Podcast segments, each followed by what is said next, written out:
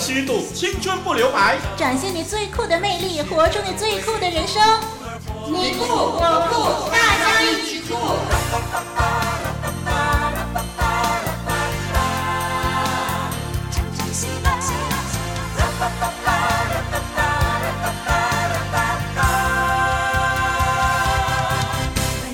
我是已经当了母亲的丽文，哎，我是还没当父亲的小杨。大家好，大家好，在这里呢，要预先祝贺天下所有的妈妈母亲节快乐。哎，是的，那再过几天呢，就是温馨的母亲节喽。嗯，那但愿所有的妈妈们呢，身体健康。嗯，那也祝丽文母亲节加倍快乐哦。谢谢谢谢 啊，对了，小杨。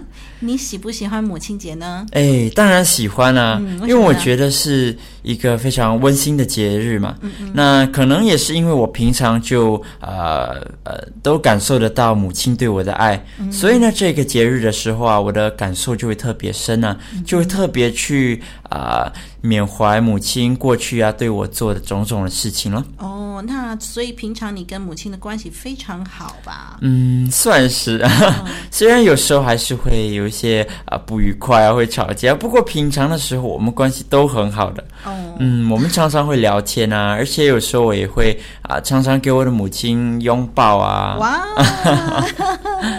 哎，很不容易耶，嗯、在这个现在的社会啊，尤其要你是男生哦，还可以跟妈妈拥抱，哎，真的是很不错了。你你是说小时候吗？还是现在？嗯、现在现在。嗯，太好了 哇！大家要跟小杨学哦。我没有儿子，哦、很难想象儿子呢跟妈妈呢，呃，到底是怎么样的一个很好的关系哦。嗯、我是觉得说啊，现在呢，在我们的听众当中啊，有很多人大概呢跟母亲都不是很亲密，哎，对，嗯、呃，因为很多都是寄宿在外，嗯，那么小的时候呢，大概也是很多是跟着。呃，爷爷奶奶，因为父母亲啊，有一些都出外打工啊，哎，对啊，呃，尤其是乡下的这个环境呢，很多父母都到城里去打工，嗯，所以呢，一年才回家一次来看看自己的孩子哦。哎呀，嗯，所以就是说，嗯，现在的人可能一些啦，就是跟母亲关系很疏远。嗯，当然我也知道呢，有很多也是跟母亲很好的，因为就只有一个儿子啊，哦，或者说一个女儿，所以都是。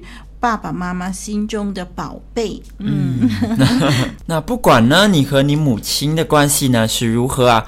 我想呢，在这个母亲节来临的时候啊，我们都应该把握机会啊，多向母亲表示我们的关爱。嗯。那我想呢，最好的办法当然就是能够啊、呃、回到母亲的身边，陪她度过这一天。那我想呢，啊、呃，他们都希望我们啊、呃、多付出一些的时间啊，多陪陪他们，在他们的身边陪陪他们。那我想那是最好的办法了。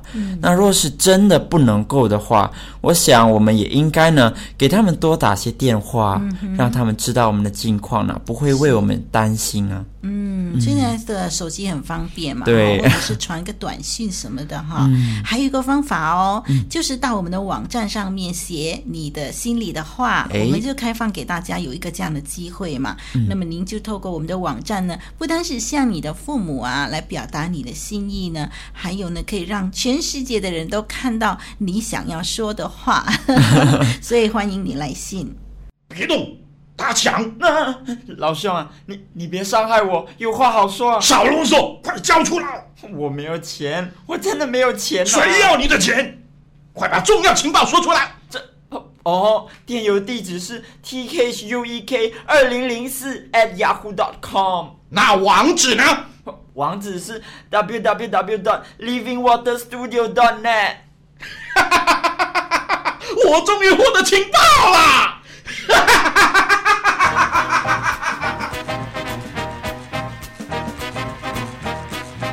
人热切想知道的电邮地址：t h u e k 二零零四 at yahoo dot com。大家不愿错过的网站：w w w dot living water studio dot net。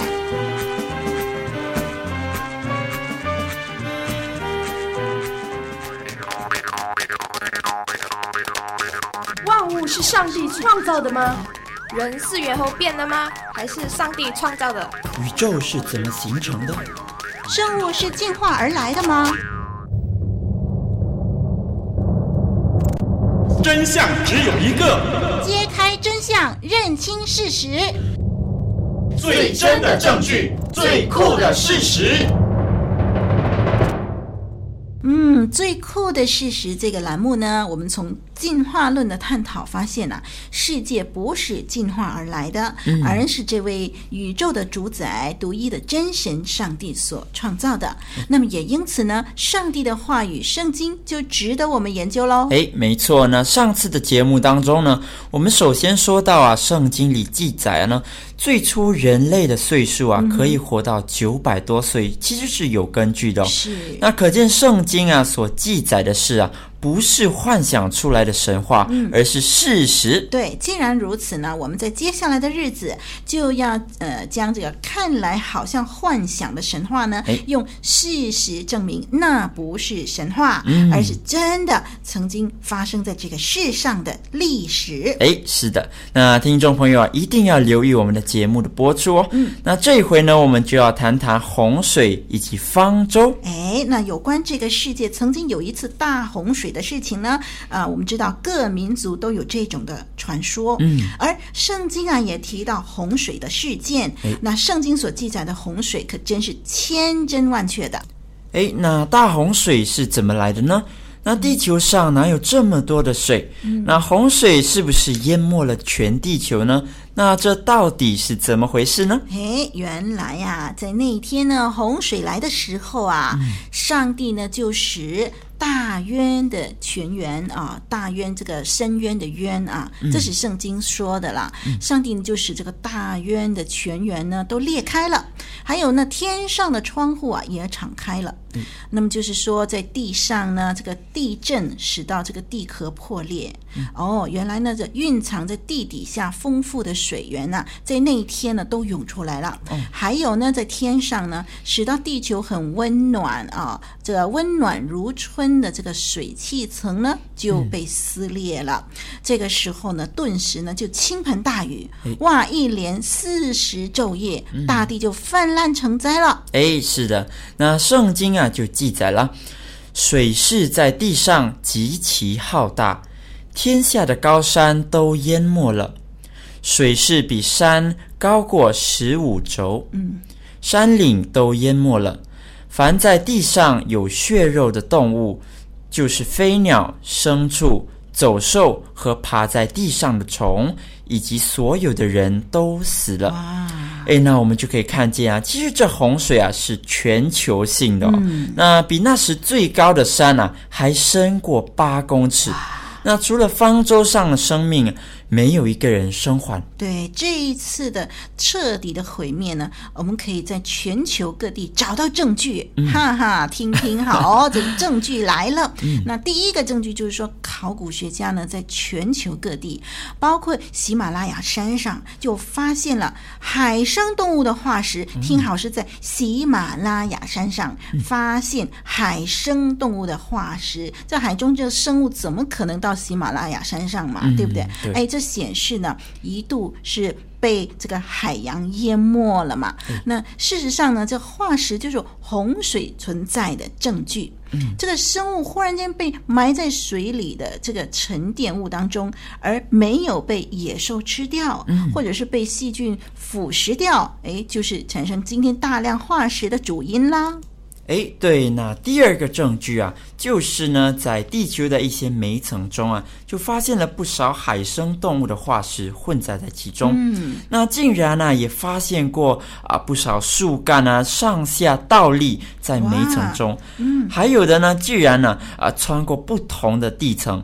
那很显然呢，就是植物在变成这个啊煤层前啊。曾经受到排山倒海的洪水冲击，嗯、那就使他们的这个层次大乱了。是，还有第三个证据，就是今天呢，全球各地啊，还有大量的盐水湖存在。哎、那有一些呢，是在大洪水留下的痕迹，嗯、就处在比如说我们中国的青海啊，这就是其中一个例子了。嗯嗯，此外呢，全球各个民族呢都有大洪水的传说。哎，你知道吗？我们。中国人的那个“船”这个字啊，哎，就影射了这挪亚八口之舟嘛，船就是舟，嗯、然后八，然后那个口字啊，合起来就是船这个字，嗯、就把人类仅存的八个人啊，挪亚一家八个人呢，哎，这个就是做一个纪念，就在这个船这个字上面了。哎、啊，显然呢，大洪水绝非局部的泛滥，而是全球的大毁灭。嗯，那么在这次的大审判当中呢，除了挪亚全家，没有一个人能够侥幸生存的。哎，对呀、啊，而且圣经记载啊，在洪水来临前啊，上帝就吩咐一个敬拜上帝的人造了方舟，嗯、那他呢就叫做挪亚。嗯，那当挪亚进方舟的时候啊，是上帝开始降雨的前七日。是，那之后呢就降雨四十个昼夜。哇。哇，水势浩大，在地上呢，总共啊一百五十天，后来啊才慢慢的退了。是的，那据估计呢，方舟啊有五个月在水上漂流，那有七个月停留在啊亚拉腊山上。那从上帝吩咐挪亚进方舟啊，到他出方舟啊，按当时的日历啊，共有一年十七日。嗯，那这方舟今天啊还在这个山上吗？那历史告诉我们呢、啊，方舟还在哦。是，那圣经记载说，方舟停在亚拉腊山上。亚拉腊山呢，就是在这个亚美尼亚境内。嗯，这座山高一万七千尺，山顶呢是常常积雪的。嗯、那么在过去呢，雪呢曾经融化，啊，这个方舟就露出来了。嗯，那么在中古世纪啊，修道士呢，他们就找到方舟。后来呢，在俄国大革命之前呢，沙皇就曾经派探险队啊、呃，根据飞行员的发现呢，找到了方舟，并且呢是拍照测量。呃，可是呢，就是因为政变呢，就没有办法发表了。嗯，呃，现今呢，就有亚美利亚人啊，他们证实说，呃，他的父亲曾经带领呃三位英国学者进入方舟勘察。那么这个亚美利亚人呢，他说呢，他童年的时候呢，自己也进入方舟。舟去游览过，嗯，那么根据他的描述，就是说这个方舟呢很高大，那么船身呢就有一个地方是有破洞的，哎，哎，为什么这个船会破呢？就推测说是当时呢挪亚要从方舟出来的时候，他们就从里边向外。打碎这个其中一个洞了，就成为一个出口而用的。嗯、所以现在方舟的船身呢是有一个破洞的。嗯，还有呢，这个亚美利亚人他进去方舟游览的时候，他就说了，这方舟分成三层，嗯、呃，里头是隔间的，一间一间的房间的。这个木质是很坚硬的，而且是黑色的。嗯，然后呢，这个呃方舟的形状大致完整，上面还有所谓的天窗。哇，他所描述的呢，就跟这个圣经里面所记载的上帝吩咐挪亚所造的方舟是一模一样的。嗯，然后呢，他就凭着他的记忆呢，啊，就告诉一个画家，那么画家就把这个他所看到的真正的叫方舟呢，就把它画成图画了。嗯，啊，听众朋友要是有兴趣呢，你就可以。可以看我们这集节目的文稿呢，我们呃帮你们就登出呢其中啊画家所想象出来就这个方舟的样子啊。嗯，那听众朋友啊，你有没有想过啊，为什么方舟啊又被这个积雪掩盖不知去向呢？嗯，那这是神有意保存，不时在人类历史上警醒世人大洪水审判的历史事实吗？嗯哼，我想是的。我真的相信哦。对，那方舟洪水不是神话，而是事实。真相只有一个，揭开真相，认清事实。最真的证据，最酷的事实。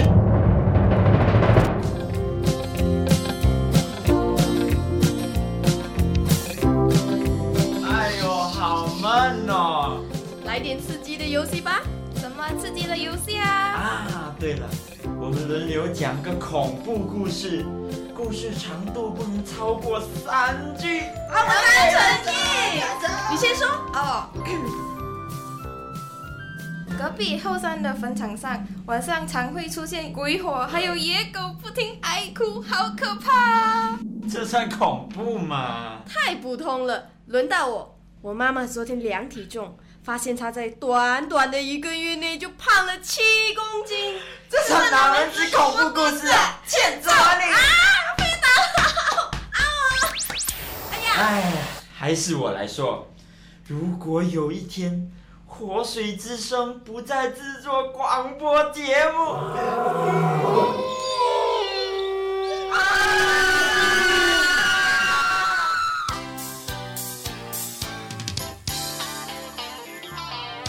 活水之声录音室一年四季风雨不改，与您同奔主道，同颂主恩。这一集继续给大家介绍黎振满牧师脱胎换骨的见证。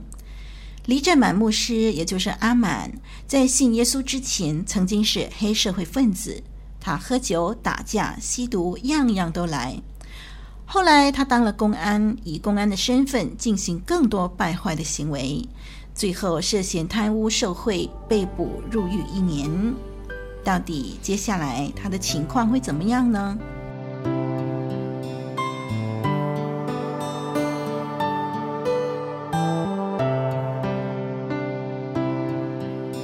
一个个奇妙的人生，一次次奇妙的转变，是你主耶稣改变了我的生命，丰富了我的人生。真人真事，最酷的转变，最酷的人生。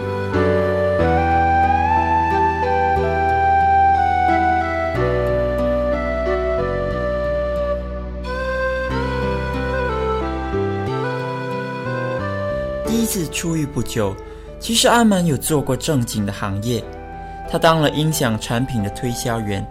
但是不久后，他居然又再次沉沦毒害。过了不久，就因为藏毒而再次被拘捕了，被判坐牢三个月。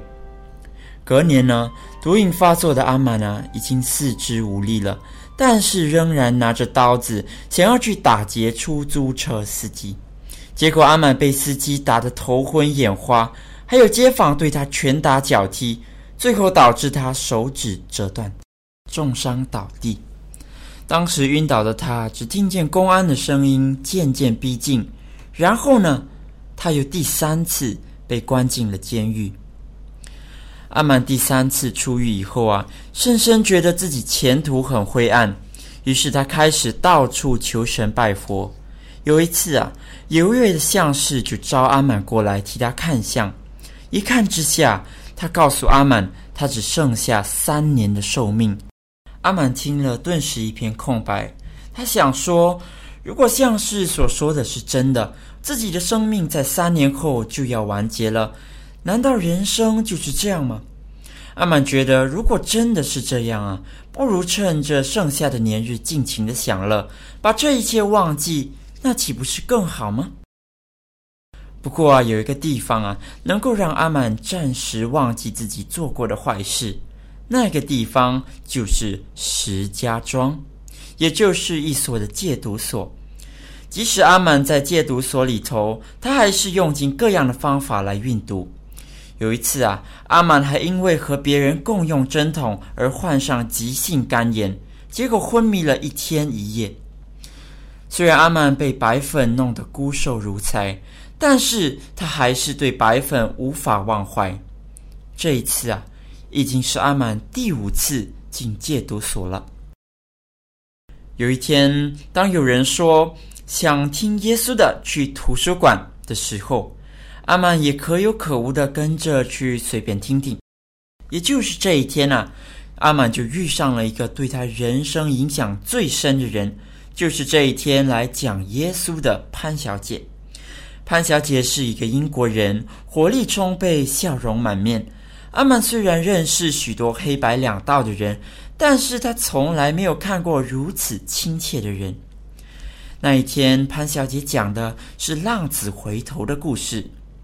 小儿子离开家要远走高飞，但是后来当他一无所有的时候，其实最爱他的父亲。一直在家里等着他。阿满听了，突然就对福音有了好感。阿满觉得很奇怪，为什么这些大有可为的年轻人一个又一个漂洋过海来到戒毒所里头，和这些大家眼中的人渣在一起呢？到底是什么力量在推动着他们呢？阿曼不明白。就在有一次，当他听着《爱的呼唤》这首歌曲的时候，心里突然有一种感动。他突然间听到了神爱的呼唤。阿曼的眼泪滚滚流下。当时啊，是春寒的天气，但是阿曼却全身冒汗，他的内心受到了很深的震撼。他突然发觉自己是人渣中的人渣，他感到很惊奇，为什么这位主耶稣还是爱自己，为自己而死呢？他见过那么多人。从来没有一个是真的关心他，真的原谅他的罪恶，甚至为他牺牲生命的。但是这位主耶稣真的会这样做。于是阿曼向主耶稣承认自己的过错，求上帝赦免自己的罪孽。那一天晚上，阿曼躲了起来，他独自向这一个看不见，但是又如此真实的耶稣说话。说着说着，阿满竟然兴奋得睡不着觉呢。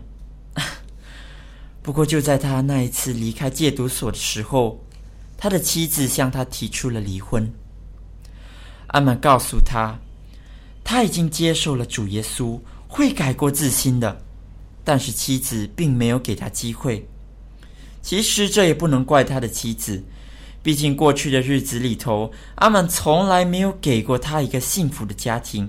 给他的只是一次又一次的伤害，阿玛很后悔，也很伤心。但是这一次，他没办法改变结果。他知道，这是一个他永远都难以磨灭的伤痛。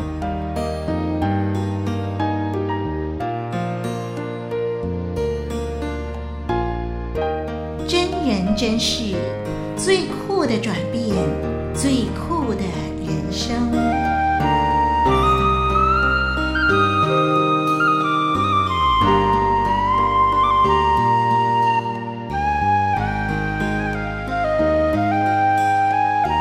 从戒毒所出来以后，阿曼住进了教会的宿舍。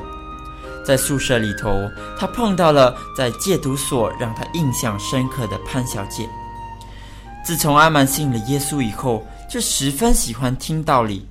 他也自己开始向上帝祷告，也读圣经。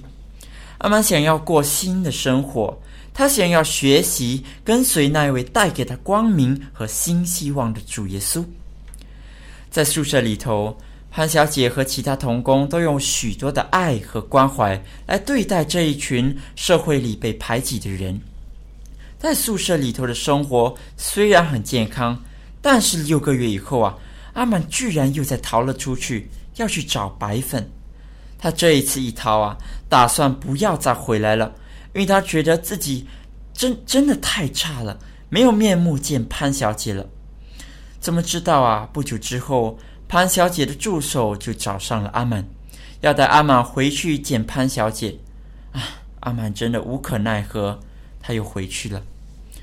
潘小姐面对阿满，并没有打他骂他，反而煮东西给他吃，问候他。啊，阿满真的很感动。自此以后，阿满就决定真的要留下来过一个新的生活了。诶，后来很奇妙的，神就感动潘小姐，告诉她说呢，阿满以后啊可能会全时间侍奉主。阿满听了以后吓到了，但是啊，他还是很愿意接受教会的派遣，去到基督教的训练学院就读。诶，一切看起来都那么的美好，但是这一条路真的那么好走吗？阿满在晚上睡觉的时候总会惊醒。过去的伤痛啊，一直笼罩着他。他想要寻求解脱，于是他抽烟，抽着抽着，烟没有效了，他又习惯了吸毒。吸毒以后，又去上圣经课。其实阿满真的想学圣经的，但是他就是无法克服自己的软弱。于是他选择放弃。经过一次又一次的失败，他决定放弃。但是还好。神并没有放弃他，他的同学也没有放弃他。他想逃，但是他领悟到，无论自己往哪里逃，神一直都在等待着他。阿满就发现呢、过去他靠着自己的方法总是无能为力。这一次，他决定要靠主耶稣。他下定了决心，就把打火机和烟都丢了。阿满重新回到了学院读书，但是他总是觉得啊，自己无法原谅自己。于是，他决定来一次公开的认罪行动。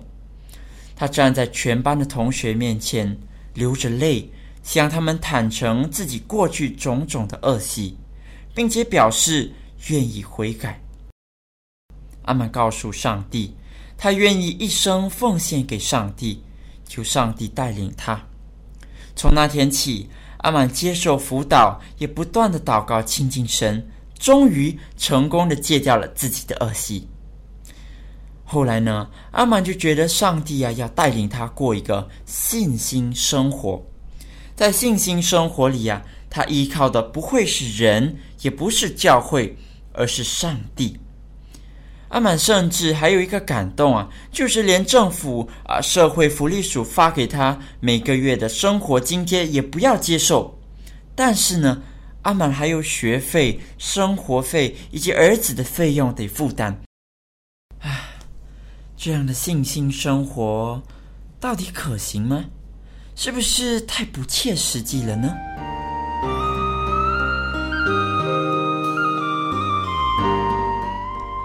到底阿满如何过一个信心的生活呢？他所信靠的上帝真的能够供应他日常所需吗？他如何拥有今天这样一个全新的人生，甚至后来成为牧师呢？真人真事，精彩万分。下一集节目告诉您。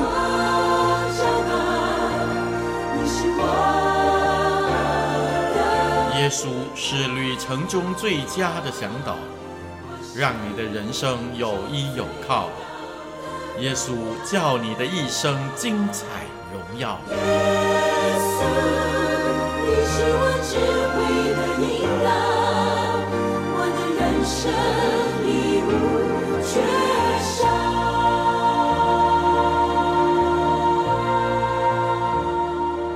那今天呢，要送给听众朋友的这个金玉良言呢，是选自《圣经·哥林多后书》第五章第二十一节：“神使那无罪的替我们成为罪。”好叫我们在他里面成为神的义，那这个义呢，就是义气的义。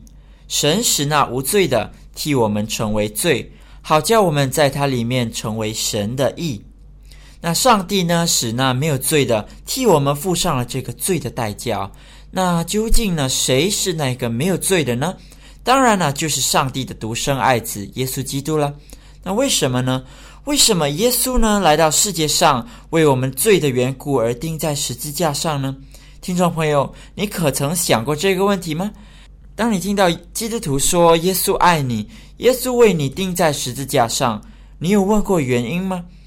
原来啊，因为呢，我们每个人都犯了罪，而这个罪啊，就把我们和圣洁并且没有瑕疵的这个上帝隔开了。上帝爱我们，因此呢，他就派了他的独生子耶稣来为我们的罪代死。那借着耶稣流出的宝血啊，我们的罪啊就得以被洁净，而我们呢才能重新呢与上帝恢复这个和好的关系。经文所说啊，成为神的义呢，就是说能够与上帝和好，能够恢复和好的关系。听众朋友，上帝真的爱你。所以呢，他从来不要求我们做什么事来弥补我们的罪，相反的，他直接派了主耶稣来为我们的罪付上代价。你看见了吗？主耶稣对你的爱。那希望呢，你也能够啊，愿意敞开心房来认识这一位爱你的主耶稣哦。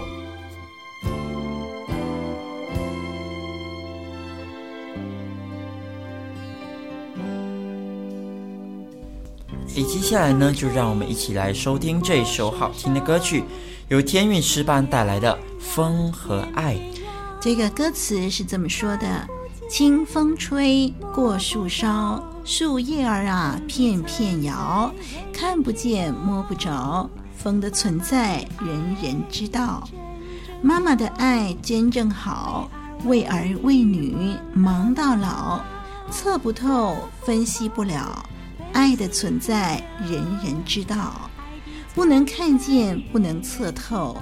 认识神，用心灵寻求，用心灵接受，就好像风，就好像爱，就好像风和爱。当你亲身有了体验，自然不问存在不存在。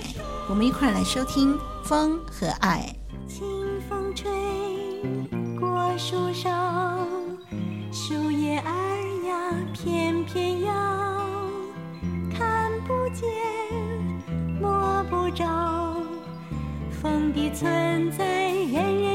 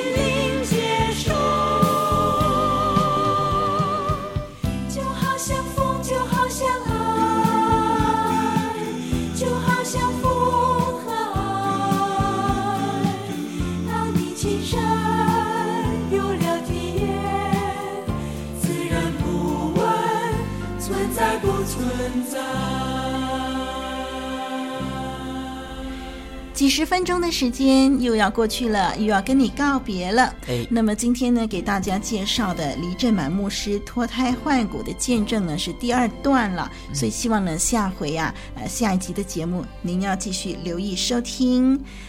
同时，我们要跟天下的父母亲都祝贺父亲节、母亲节快乐。哎，我是小杨，我是丽文，再会